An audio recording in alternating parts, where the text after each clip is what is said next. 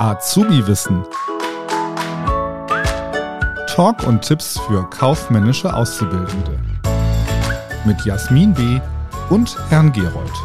Herzlich willkommen bei Azubi-Wissen. Mein Name ist Herr Gerold und bei mir im hohen Norden ist die Jasmin. Hallo Jasmin. Hey Alex. Na, wie, wie ist es in der Nähe von Hamburg? Oh, hier ist alles gut. Alles gut. Wetter ja. läuft, also absolut goldener Oktober dieses Jahr, muss ich sagen. Das stimmt, hier äh, in Köln auch. Wir können uns nicht beklagen. Sehr Ähm, gut. und beklagen kann man sich auch nicht, wenn man die Möglichkeit hat, Skonto zu ziehen. Was eine Überleitung. Richtig. Oh, yeah, Ja. mega. Also heute dreht sich alles um das Thema Skonto. Erstmal, was ist Skonto überhaupt? Was ist der Unterschied zwischen Skonto und Rabatt? Und Jasmin wird uns nachher noch erklären, wie wir das Ganze denn buchen. Und äh, fangen wir erstmal an. Der Begriff Skonto. Also was ist Skonto überhaupt? Skonto ist grundsätzlich ein Preisnachlass auf einen Rechnungsbetrag und gewährt ein Unternehmen oder ein Lieferant einem Kunden Skonto, erlaubt er quasi diesem einen bestimmten Prozentsatz vom Rechnungsbetrag abzuziehen. Meistens zwei oder drei Prozent, ja. Hm, Das ist auch oftmals in der Prüfung so, 2% oder 3% Skonto, innerhalb eines bestimmten Zeitraums, meistens innerhalb von 14 Tagen. Also das ist so der Standard, also 2 oder 3% Skonto innerhalb von 14 Tagen. Man spricht daher auch von sogenannten Lieferantenkredit. Also der Skontosatz, der wird, habe ich schon erwähnt, in Prozent angegeben.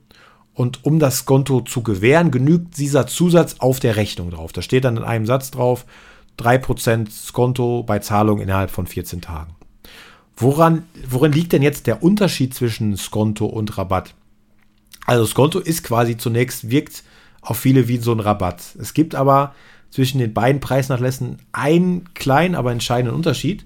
Unternehmen gewähren ihrem Kunden in der Regel einen Rabatt, wenn diese Leistungen oder Waren in größerer Menge bei ihnen kauf, gekauft werden oder abgenommen werden. Also Mengenrabatt. Ne? Also ich kriege einen Rabatt von 10% ab einer Menge von 1000 Stück. Das ist ein klassischer Rabatt. Und Skonto hingegen ist quasi, ja, der, die, der, der Hintergrund von Skonto ist, dass es ein zeitbedingter Nachlass ist. Wenn du möglichst schnell bezahlst, ja, das ist ja quasi der Sinn von Skonto, dann kriegst du nochmal einen Rabatt, weil es gibt, ja, natürlich, das kennen wir vielleicht auch von Menschen, die wir Geld leihen, Freunden, die wir Geld leihen. Das dauert ganz schön lange, bis wir es zurückbekommen. Und so ist es auch in der Wirtschaft mit den Kunden. Ne? Manche Kunden zahlen sehr schnell und manche, da dauert es ein bisschen länger. Und denen so einen gewissen Anreiz zu geben, ja, die Möglichkeit, vielleicht ein bisschen weniger zu zahlen, 2%, 3%, so einen kleinen Schnaps weniger, das macht, ist quasi der Sinn von Skonto, dass die möglichst schnell bezahlen innerhalb einer gewissen Zeit, meistens 14 Tage, und äh, dass wir dann quasi sagen, ja, wir haben zwar jetzt 2%, 3% Preisnachlass gegeben, aber dafür haben wir unser Geld. Ja, und wie das Ganze jetzt noch verbucht wird, das erklärt uns jetzt mal die Jasmin. Genau, beim Rabatt kann man ja auch nochmal sagen, also Rabatt wird buchhalterisch gar nicht gebucht. Ne? Rabatt wird ja quasi vorher schon abgezogen. Wenn ihr also so eine Rechnung seht in der Prüfung, dann, und da steht Rabatt drauf, da müsst ihr gar nichts mit beachten. Das könnt ihr quasi einfach überlesen. Ne? So wie wenn ihr jetzt in den Laden geht, euch eine Hose kauft, habt irgendwie Sommersale 20 Prozent, dann bekommt ihr es ja direkt an der Kasse ähm, abgezogen. Und bei Skonto wissen wir ja noch gar nicht, ob der Kunde das überhaupt in Anspruch nimmt. Zahlt er rechtzeitig oder zahlt er nicht rechtzeitig? Deswegen buchen wir das dann nachträglich. Es gibt bei Genau. Skonto eigentlich ja drei verschiedene Möglichkeiten oder drei verschiedene Methoden, auf die wir achten müssen. Und da ist immer, da kommen immer die meisten durcheinander. Ich merke das auch immer so in den Nachhilfen und so. Deswegen ähm, ja, will ich euch das nochmal einmal erzählen.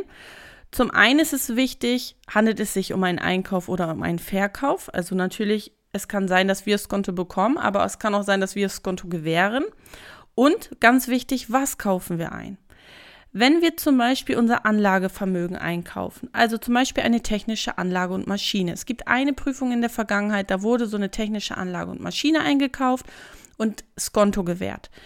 Dann ist es so, dass der Skonto einfach nur auf die Habenseite gebucht wird. Das heißt, das 0700-Konto wird dann auf die Habenseite gebucht, den, ähm, dieser Skonto-Betrag, und somit habe ich dann Skonto gezogen. Ähm, das ist dann quasi auf demselben Konto. Da kommen die meisten noch sehr durcheinander, muss ich sagen. Wenn ich eine, äh, wenn ich zum Beispiel Ware, Rohstoffe, Hilfsstoffe oder Betriebsstoffe einkaufe, ich, wir buchen ja immer aufwandsorientiert. Dann kommt das auf so ein Aufwandskonto und die Aufwandskonten haben Unterkonten, die sind so eingerückt im Kontenrahmenplan. Und da gibt es dann ein Konto, das heißt Nachlässe.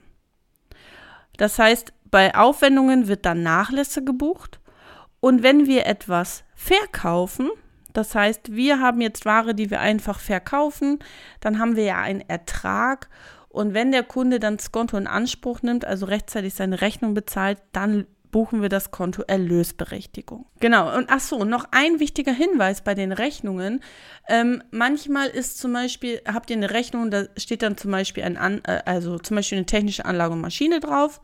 Und dann stehen unten drunter vielleicht noch Montagekosten oder Frachtkosten oder sowas. Ihr müsst dann darauf genau achten, ob Skonto auf den kompletten Rechnungsbetrag gezogen wird oder ob Skonto nur ähm, auf die technische Anlage und Maschine gebucht wird. Das steht eigentlich immer dabei. Ja, ich glaube, das war's, oder? Fällt dir noch was ein? Nö, ich glaube, wir können jetzt Konto ziehen und 14 Tage früher in den Feierabend gehen. so. Sehr gut. Achso, bei, bei Skonto müssen wir natürlich auch, das haben wir gar nicht gesagt, auch die Steuerkorrektur buchen. Oh ja, das ist ganz wichtig. Ganz ne? genau. Das ist natürlich auch ganz wichtig. Wenn ich vorher zum Beispiel irgendwas für 100 Euro eingekauft habe, dann habe ich auch erstmal die Rechnung mit 19 Prozent auf 100 Euro gebucht. Und wenn ich dann aber nur noch 98 Euro bezahlen muss, weil ich ähm, 2% Skonto gekriegt habe, dann muss ich natürlich auch nur noch Steuern auf 98 Euro bezahlen und nicht mehr auf 100 Euro. Und dann muss ich hier natürlich auch die Steuerkorrektur buchen. Genau, das heißt, ich würde quasi, wenn ich Ware kaufe, dann habe ich ja erst die Vorsteuer im Soll und äh, in diesem Fall wäre dann die Vorsteuer im Haben. Und umgekehrt, wenn ich jetzt Skonto gewähre, habe Umsatzsteuer, die habe ich ja vorher im Haben gehabt. Und wenn ich jetzt die, die Umsatzsteuerkorrektur mache, weil der Kunde Skonto gezogen hat bei uns, dann würde ich die Umsatzsteuer quasi dann im Soll buchen. Also genau umgekehrt denken. Ne? Genau. Super. Genau. Dann haben wir's. Sehr gut. Jasmin, ich würde sagen, wir hören uns nächste Woche und schaut gerne auf unseren Social Media Kanälen vorbei. Jasmin B, Kauffrau für Büro lernen, richtig? Jasmin B, Kauffrau lernen, Herr Gerold. Oh mein Gott, ich muss noch einiges lernen. und natürlich Herr Gerold auf YouTube. Und in diesem Sinne, macht es gut. Bis zum nächsten Mal. Bis zum nächsten Mal. Tschüss. Tschüss. Das war Azubi Wissen, ein Podcast der Marke Kiel. Sorry.